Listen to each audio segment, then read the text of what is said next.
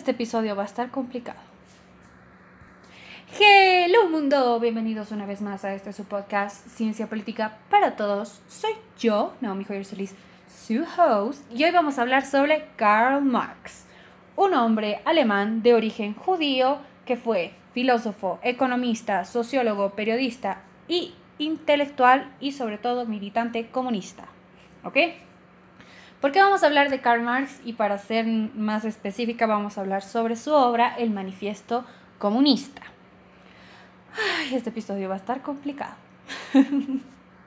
Como en todos estos episodios, simplemente voy a tocar algunas ideas que para mi concepto, para mi criterio, son básicas y son conceptos bastante generales de este libro. Yo siempre te aconsejo que leas los libros, que investigues la vida de los diferentes autores y profundices si en alguno de ellos te llamó más la atención su pensamiento y de esa forma puedes profundizar más o si quieres también yo puedo profundizar más en cualquiera de ellos. Empecemos con el manifiesto comunista y sus ideas centrales más grandes. Primero, el manifiesto comunista de Karl Marx nos habla de la lucha de clases.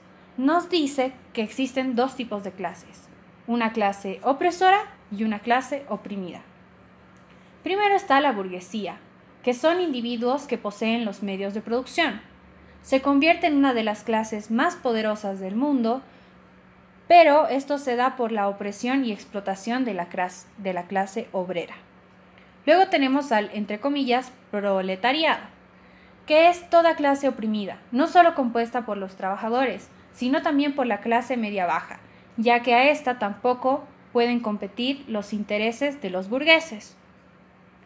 Marx plantea que para destruir la burguesía, la clase oprimida debería ser dueña de los medios de producción y también se deberían crear sindicatos, así estos sindicatos se pueden convertir en partidos políticos y de esa forma llegar al poder.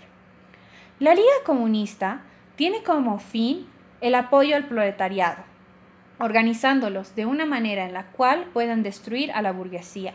Marx explica que el comunismo busca abolir la clase burguesa y acabar con la explotación del hombre por el hombre. Plantea eliminar el capital, la familia, nacionalidades, los países, ya que el proletariado es uno solo y debe unirse. Una vez que el proletariado tenga el poder, éste debe disponer del capital, dará educación gratuita y acabará con la distinción de clases. Espero te haya gustado este pequeño, pequeño, pequeño, pequeño resumen del manifiesto comunista con un par de ideas centrales. Te veo en un próximo episodio. Que estés muy bien. Bendiciones. Chao, chao.